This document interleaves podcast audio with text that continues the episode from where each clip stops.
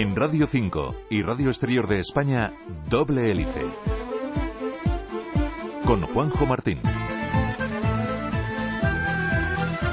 El día 11 de febrero fue proclamado en 2015 Día Internacional de la Mujer y la Niña en la Ciencia por la Asamblea General de las Naciones Unidas. En España, un grupo de investigadoras y comunicadoras científicas coordinan la iniciativa 11 de febrero para canalizar el esfuerzo de todas las personas que quieran participar hoy en sus actividades. Hola, bienvenidos a Doble Hélice. El propósito, nos cuentan, es lograr el acceso la plena participación y el empoderamiento de las mujeres y las niñas en la ciencia y sobre todo visibilizar el trabajo de las científicas, así como fomentar la vocación investigadora en las niñas a través de la creación de roles femeninos.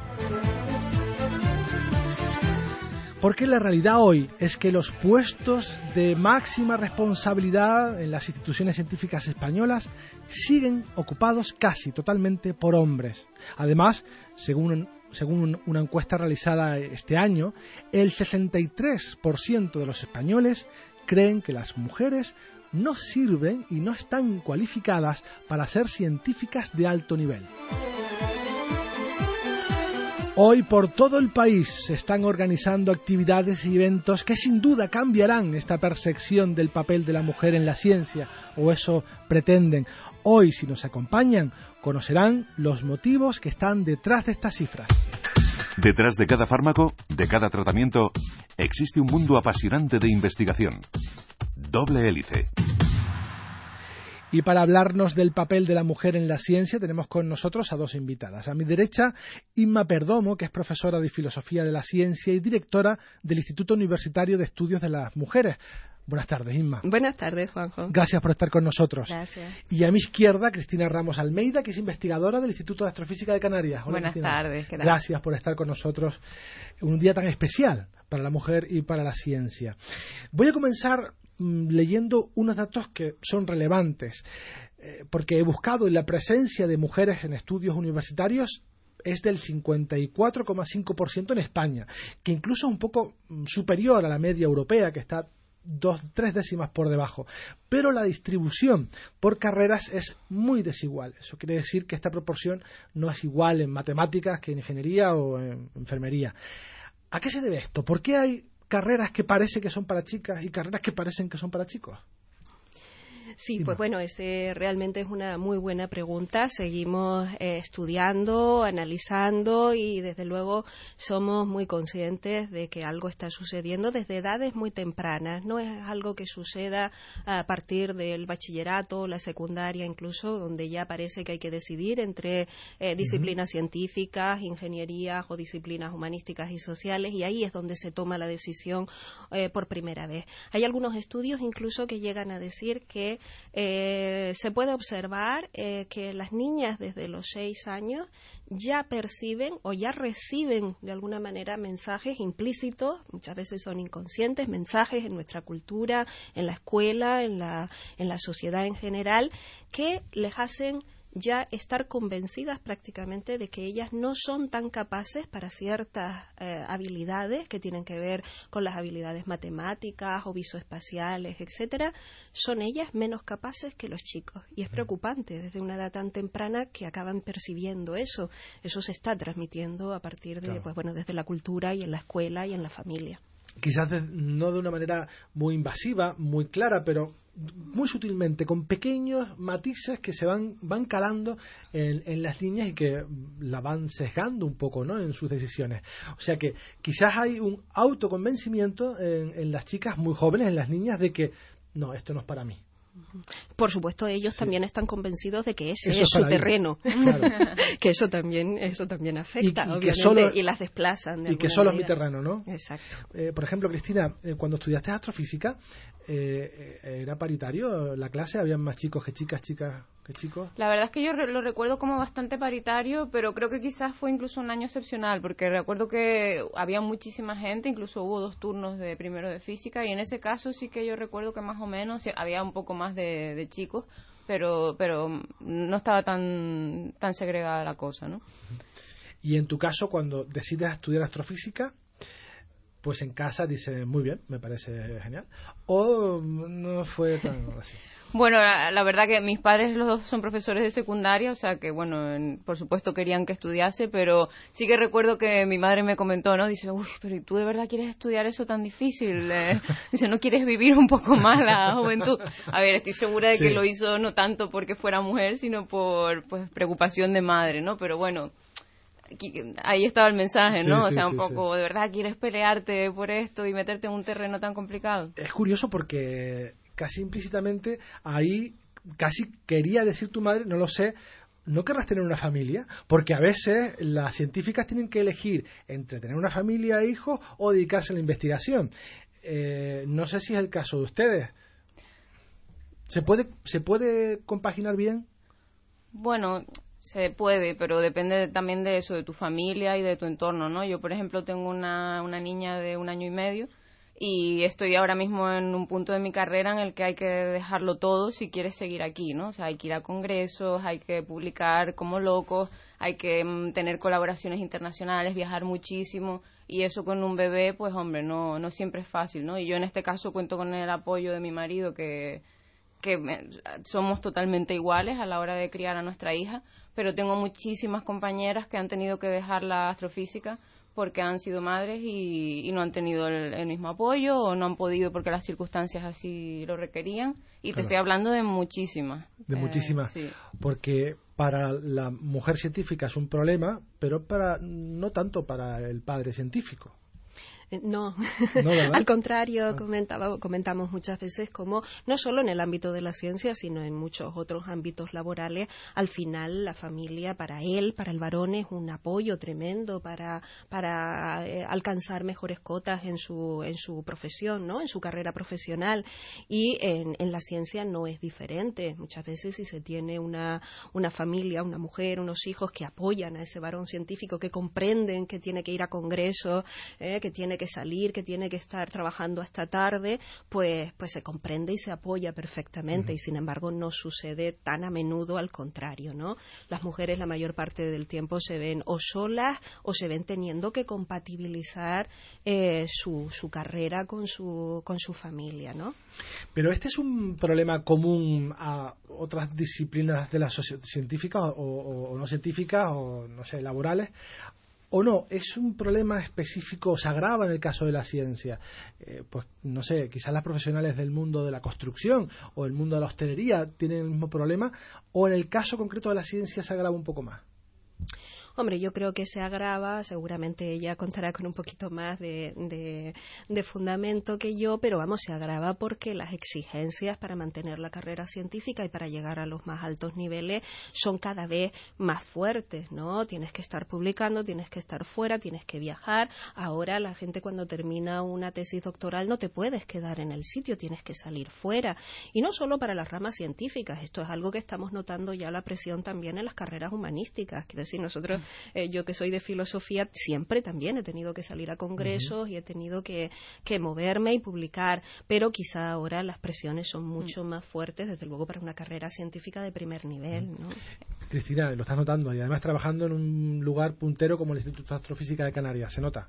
Se nota muchísimo, o sea, para que tengas una idea, o sea, yo por ejemplo durante los meses que estuve de permiso de maternidad, no lo puedes dejar. O sea, yo estuve en total unos seis meses porque junté las vacaciones y el permiso pero no te creas que estaba... Ahí estaba con el portátil siempre. Por supuesto, o sea, cada vez que mi niña se dormía y estaba yo mirando el mail, mandando comentarios de un artículo en el que estaba como coautora, y di incluso con mi niña con un mes y medio, eh, di por Skype una charla en un congreso que se estaba celebrando en el Reino Unido, eh, o sea, haciendo malabarismos, porque el problema es que no puedes parar. O sea, si paras, te, mueres, porque entonces la gente se olvida de ti, eh, se nota un parón en el currículum que luego no, no te lo van a tener en cuenta, por mucho que se tomen algunas medidas todavía no es suficiente, porque normalmente se incrementan los plazos para que puedas pedir durante un año más una determinada ayuda, pero no se tienen en cuenta eh, los meses esos de más baja actividad que has tenido, ¿no? Entonces no, no puedes dormirte, porque es que si te duermes te quedas fuera. Claro, no puedes poner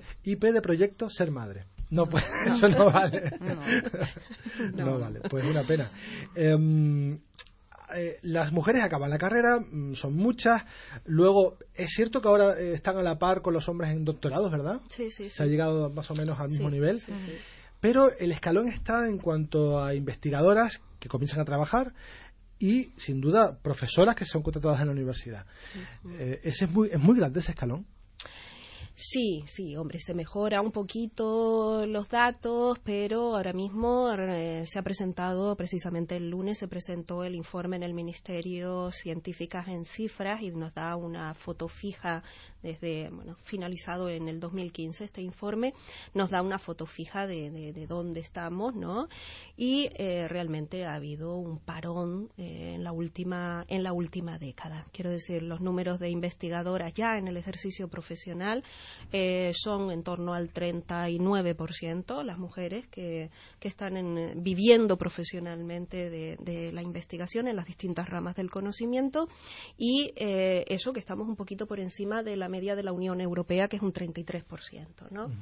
eh, a medida que vamos subiendo en el escalón de, de, funcionarias, profesoras titulares y finalmente catedráticas, pues vamos viendo cómo van desapareciendo las mujeres. Las catedráticas son solo un 21% eh, de mujeres, ¿no? La mayoría son hombres, siguen siendo hombres y no esperamos una mejora en los últimos, en los próximos años porque sigue existiendo esos techos de cristal, siguen existiendo barreras muy importantes para que las mujeres eh, promocionen en su carrera y además, eh, lo comentábamos también ahora recientemente las compañeras, eh, vamos a ver que esa cifra se va, va a bajar un poquito. En ¿no? eso quería incidir, porque sí que en esa pequeña tertulia que montamos antes de comenzar el programa, pues les comentaba que evidentemente hace unos años partimos de una posición muy mala eh, en este tipo de, de relaciones y que íbamos mejorando, ya equiparamos a los doctores, doctoras, y que lo normal era pensar que dentro de 10 años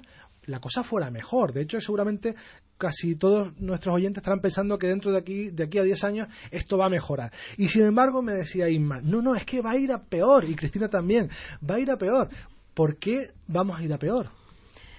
Bueno, porque definitivamente en la ciencia, igual que en todos los otros ámbitos laborales, la crisis la pagan especialmente las mujeres. Y en este caso, si vamos a observar, por ejemplo, el porcentaje de catedráticas, son ahora, o en 2015, cuando se cerró ese informe, un 21%, pero es que en estos años se han ido jubilando esas catedráticas, van a seguirse jubilando y no ha habido nueva reposición de catedráticas en el mismo nivel como para compensar esa pérdida. De tal manera que seguramente en los próximos años veremos que ese porcentaje de catedráticas va a ir bajando, ¿no? Y es que es así. Al final, la promoción sigue siendo más mm, difícil para, para las mujeres, eh, a igualdad de méritos, a igualdad de capacidad, lo decimos y no nos cansamos de decirlo. Sin embargo, al final, las valoraciones, las percepciones, el reconocimiento de la valía de las mujeres sigue siendo un freno, muchas veces inconsciente, pero está ahí, está ahí y está actuando. El famoso techo de cristal, ese que debe estar hecho de un cristal muy duro, porque es difícil de, de romper existe y incluso me decías antes, no solo existe, sino que está medido. Sí, sí, sí. Sabemos hasta la cristalería donde lo compraron. Eh, ¿Dónde está ese techo de cristal? Pues depende de las disciplinas. También en este tipo de informes eh, podemos ver perfectamente cómo en algunas ramas del conocimiento ese techo de cristal lo que se mide es el grado de dificultad que tienen las mujeres en relación a sus compañeros varones en una misma área de conocimiento de alcanzar el nivel máximo ¿no? de, de la cátedra. Eh, esos porcentajes en algunas disciplinas están en un 3%, en un 3% uh -huh. siendo el 1 la paridad. ¿No? Así que cuanto más alto esté, ese está midiendo un mayor grado de dificultad de las mujeres de llegar a los puestos más altos de esa carrera. Bien, sí que vemos que a medida que va pasando el tiempo, pues eso va variando, se va corrigiendo en ciertas áreas, en otras se queda estancado, etcétera. Pero sí, sí, está medida perfectamente en cada rama del conocimiento, en cada titulación y tenemos estadísticas cada vez más precisas que nos están mostrando esa foto fija de, de las distintas eh, disciplinas ¿no? y dónde están los, los, inconvenientes. Y en su opinión, ¿qué se puede hacer para romper ese techo de cristal o rebajarlo, por lo menos, agrietarlo? Qué difícil, ¿no? hombre, desde luego hay cosas que se pueden hacer, ¿no? Sobre todo eso. Yo creo que eh, con respecto a las eh, generaciones más jóvenes, pues eso, iniciativas como las que están teniendo lugar hoy, ¿no? Para concienciar a la a tanto a hombres como mujeres, ¿no? De que tenemos las mismas oportunidades, de que podemos hacer las mismas cosas. O sea que sobre todo hay que hacer trabajo, yo creo, en la gente joven, porque es mucho es mucho más más fácil convencer a los niños que a personas eh, de 60 años que están en sus rectorados y en sus despachos. Pero pero bueno, y luego a nivel de leyes también, ¿no? O sea, hombre, una una baja de maternidad y de paternidad más igualitarias como se hace en algunos países también ayudaría muchísimo. Eh, pues verdaderas ayudas a la hora de conseguir las ayudas, ¿no? Esta financiación europea y española y este tipo de cosas. Luego les hablaré de un experimento muy curioso que mm, va a apuntalar lo que acaba de decir Irma y Cristina, pero antes vamos a cambiar de tema para hablarles, en este caso, de cáncer. La semana pasada se celebró el Día Mundial del Cáncer y por este motivo hemos querido poner en cifras qué significa esta enfermedad en estos momentos. Thank you.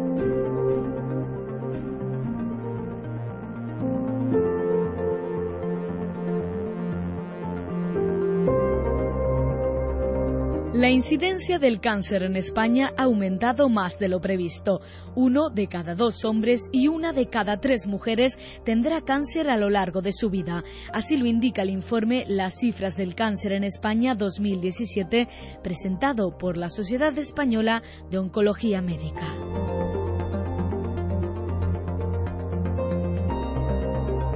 En 2015 se han registrado 247.771 casos nuevos de cáncer, lo que supone que se ha sobrepasado en más de mil las estimaciones hechas para el año 2020 basadas en el crecimiento demográfico. Los tipos de cáncer diagnosticados con mayor frecuencia en el año 2015, sumando ambos sexos, fueron colorectal, próstata, pulmón, mama y vejiga. En los últimos 20 años, el número de tumores diagnosticados ha experimentado un crecimiento constante en España debido no solo al aumento poblacional, sino también a las técnicas de detección precoz y al aumento de la esperanza de vida.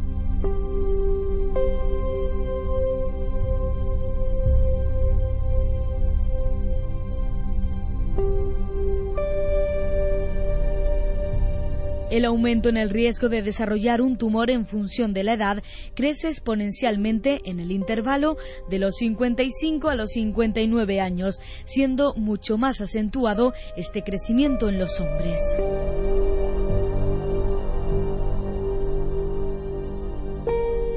Además, en esta tendencia se identifican factores controlables asociados a factores de riesgo que pueden aumentar o disminuir la probabilidad de aparición de tumores como el tabaco, el alcohol, la obesidad y el sedentarismo, entre otros.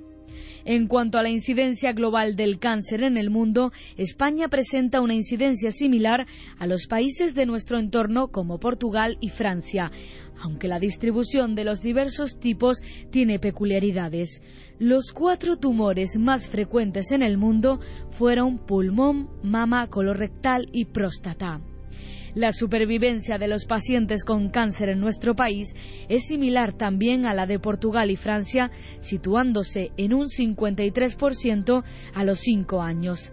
Estas cifras han mejorado con relación al pasado, una mejoría que se debe esencialmente a los progresos obtenidos en algunos tumores como mama o colon. Otros continúan siendo similares.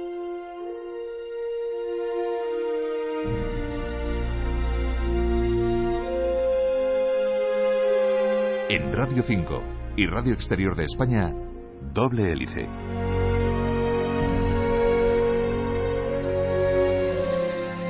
Seguimos hablando del papel de la mujer y la niña también en la ciencia, porque hoy es su día. Y hablamos con Inma Perdomo, que es profesora de Filosofía de, la Ciencia y directora del Instituto Universitario de Estudios de las Mujeres de la Universidad de La Laguna, y con Cristina Ramos Almeida, que es investigadora del Instituto de Astrofísica de Canarias. Pero ahora quiero eh, comentarles o leerles un experimento que se realizó hace unos años muy interesante, porque en el año 2012 se envió un mismo currículum para cubrir una plaza de jefe de laboratorio a 127 miembros de facultades de biología, química y física. Los candidatos eran todos estudiantes. La única diferencia entre los currículums que recibieron estas 127 personas fue el nombre de la persona, solo cambiaba el nombre de la persona. 63 de ellos tenían un nombre masculino y otros 64 femenino. A pesar de que los currículums eran idénticos, calcados, las candidatas fueron juzgadas como menos competentes y menos aptas que los candidatos. Bueno, esto es un sesgo evidente, ¿verdad, Inma Cristina? Sí, es una situación, a mí me gusta mucho decir en mí algunas de, las charlas que esto en realidad viene de lejos, de Aristóteles, ¿no? Lo que pasa es que no vamos a tener tiempo de hacer una reconstrucción de toda la historia, ¿no? Pero en nuestra cultura hay un, hay un elemento básico y forma parte, yo creo que de los pilares de, eh, digamos, constitutivos de toda nuestra cultura y es la consideración desde la antigüedad y se sigue repitiendo de que las mujeres, mujeres son menos capaces, tienen menos autoridad cognitiva. Pueden decir exactamente lo mismo que un hombre, pero esa voz, esa opinión proviene de un cuerpo de mujer, mientras que la opinión del hombre proviene del sujeto autorizado de conocimiento de nuestra cultura. Es así, aunque digan lo mismo. ¿Seguimos pensando igual? Y seguimos, sí, sí, en gran medida, hombre, no lo decimos explícitamente, pero esto actúa como, actúa de manera inconsciente. Y se supone que ese es el, el mecanismo que está actuando a la base de la evaluación de esos currículum son los mismos méritos, la misma cantidad de méritos, eh, pero se tiende a considerar que los logros de ellas no son tan importantes como los logros de ellos. Siendo los mismos. Siendo los mismos. De hecho, lo ves también un poco en los congresos, ¿no? Eh, cuando presentamos nuestros resultados, que siempre se forma una pequeña discusión, ¿no? Y se oyen más a los hombres hablando entre ellos y de hecho las mujeres que se hacen notar son aquellas que se comportan un poco más agresivas, ¿no? Como que tienen que hacer un papel de ponerse un poco en el papel este más agresivo para que para hacerse pues notar y que se les oiga, ¿no? Es curioso, ¿no? Que tienes que actuar como un hombre para Eso es pero si lo piensas es un poco igual en todo, ¿no? Incluso opiniones acerca de nuestra vida cotidiana o acerca de cualquier cosa, no solo de la ciencia. Eh, las opiniones de las mujeres siempre tienden a ser devaluadas la opinión de un hombre siempre es más autorizada, parece que está mejor justificada o mejor fundamentada. Insisto, eso muchas veces es un mecanismo inconsciente. Incluso a veces las propias mujeres también podemos sufrir de ese sesgo, ¿no? Que también nosotras tendemos a veces a dar más autoridad a la palabra o la acción de un hombre. ¿Por qué? Porque a todos nos afecta el estereotipo por igual, pero claro, tenemos que hacernos conscientes de que esto está actuando y luchar contra eso. Y eso lo podemos extrapolar de la ciencia, la política, a todos, a todo, a todo el ámbito. Evidentemente. En el entorno social, familiar, educativo, ¿se incentiva por igual a chicos y a chicas a elegir carreras científicas? ¿Creen que a los chicos les animan a ser científicos y a las chicas, bueno, para, o, unas muy determinadas? Hombre, yo, yo creo que es que hay tantos sesgos, o sea, es que mira simplemente los anuncios de televisión, o sea, yo me indigno porque hay recientemente, ¿no? Había uno, no me acuerdo de qué marca, que eso, la niña se veía como que iba a ser una bailarina, ¿no? Y el niño estaba jugando con un abaco y porque, claro, iba a ser eh, matemático, o científico, a saber, ¿no? Y como esos hay, así. Entonces, inconscientemente, yo creo que las familias pues también tienen los mismos sesgos, ¿no? Porque lo llevamos viendo durante años. Claro. Y el hecho de que aparezca en la televisión y en sitios donde se debería controlar, pues te dice que es que ni siquiera la gente se da cuenta o, o ve que está mal, ¿no? Y es que eso es lo primero que hay que eliminar. O me contaba una compañera que en una guardería tenían unos tablones con los nombres de los niños y de las niñas por separado, los niños con color azul y las niñas con rosa. Entonces ya te están diciendo de entrada, eres diferente, ¿no? Y pues unos harán unas cosas y otros otras. Claro. Son esos pequeños matices que se van incluyendo en nuestra cultura, en nuestra vida, y que por separado no son poderosos, no, no son muy fuertes, pero juntos y después de una vida son, son contundentes, ¿no? Y... Hombre, yo también soy un poquito pesimista si miro los contenidos de las redes e Internet. ¿eh? Yo creo que hay una reproducción eh, de los estereotipos de una manera ahora mucho más presente, sobre todo porque eh, aquello que se repite con mucha asiduidad, y eso está en las redes y en Internet, eh, el 90% de los contenidos de, de Internet, podemos hacer un análisis y hay sesgos sexistas y de, sobre todo reproducción de los estereotipos de una manera muy nítida, muy fuerte, y eso lo están captando y, y de eso se están alimentando los niños y niñas y los más jóvenes desde, desde, desde el comienzo, ¿no?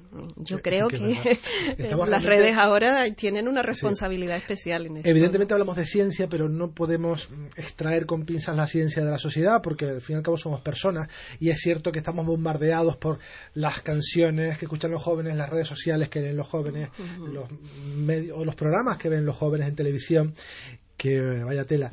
Y todo eso es un cóctel que también se reproduce en la ciencia, porque en la ciencia también hay seres humanos.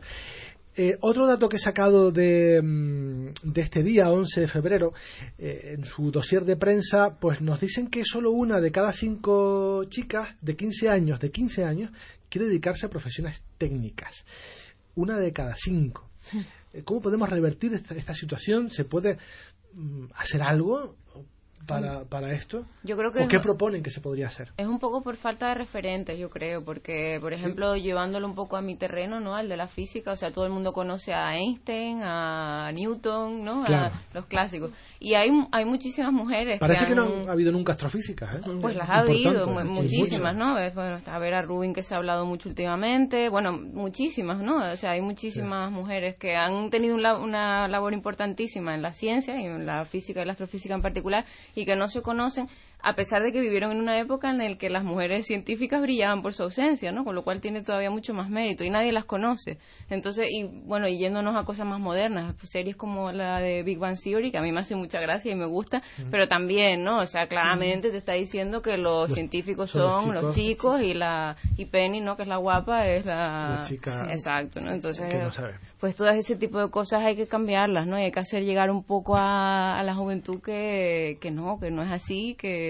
y darles referentes para que las chicas también se sientan eh, pues inspiradas de alguna manera, ¿no? Y vean que sí que es posible, claro que sí, hacer lo mismo que, los chicos, ¿no? Y de eso eh, se está encargando entre otros, en toda España, compañeras tuyas en La Laguna del Instituto de Astrofísica de Canarias, porque en estos momentos se está celebrando allí una actividad que también quiere conmemorar este 11 de febrero, ¿verdad? Sí, eso es. Ahora mismo están en la calle Herradores, en el espacio Aguere, es una actividad que, hemos organizado desde el Instituto de Astrofísica, unas compañeras doctorandas además, eh, que se llama Hable con ellas. Y bueno, va a está habiendo pues distintos, eh, mm, distintas actividades ¿no? dirigidas a niños. Eh, también están allí muchas compañeras para responder a preguntas de todo el que se quiera acercar. Y se está grabando un podcast en, en directo, el Coffee Break y además hay una relación de científicas importantes, astrofísicas importantes que todos deberíamos conocer, 33 mm, creo. Eso es, y ahí creo que además están sus fotos y los nombres y sus contribuciones, o sea que... Ya casi eh, podría asegurar que no nos va a, a, sonar nadie. Eh, muy pocas, ¿eh? Es que ni siquiera a mí me sonaban la mayoría de ellas, o sea, me avergüenza decirlo, pero yo que soy astrofísica y eh, la mayoría de los nombres no los conocía. No, y esto es, es, muy triste. Es muy triste, Algo que tenemos que mejorar. Y además, eh, la, mm, el Instituto Universitario de Estudios de la Mujer de la Universidad de Laguna ya va a entregar próximamente sus premios y hay galardonadas, ya se saben quiénes son. Sí, sí, sí. Bueno, nosotras en el, desde el instituto, pues bueno, además en relación no solo con el 11, sino también con el 8 de marzo, pues vamos a ir a, vamos a realizar toda una serie de actividades y entre ellas, pues bueno, ya es la tercera edición de los premios 8 de marzo, premios eh, del instituto, para reconocer a las investigadoras. En este sentido creemos absolutamente importante y necesario dar a conocer los logros de las mujeres científicas en todas las ramas del conocimiento y por eso este premio. Y, sí, las galardonadas, las galardonadas son pues nuestras compañeras catedráticas eh, Victoria Marsol, catedrática de Geografía Física y Pino Caballero Gil, que es catedrática en la Facultad de Dos grandes investigadoras, Dos grandes investigadoras. Pues ya hemos consumido el, tiempo que, que esta emisora tiene a bien poner en nuestras manos para hablarles de, ciencia, de ciencias biomédicas sobre todo, pero hoy, 11 de febrero, Día de la Mujer y la Niña en la Ciencia, teníamos que hablar de este tema. Muchísimas gracias a Inma Perdomo, que es profesora de Filosofía de, la Ciencia y directora del Instituto Universitario de Estudios de, las Mujeres en, la Universidad de La Laguna, y a Cristina Ramos Almeida, investigadora del Instituto de Astrofísica de Canarias. Ha sido un auténtico placer. Gracias. Muchas gracias. Adiós, Adiós. Y de esta manera llegamos al final de este programa que, como saben, pretende bucear entre laboratorios y centros de investigación para mostrarles qué hay detrás de cada fármaco, de cada tratamiento. En la realización tuvimos a Juan Fernando Rojas y en la dirección a quien les habla, Juanjo Martín. Hasta la próxima semana.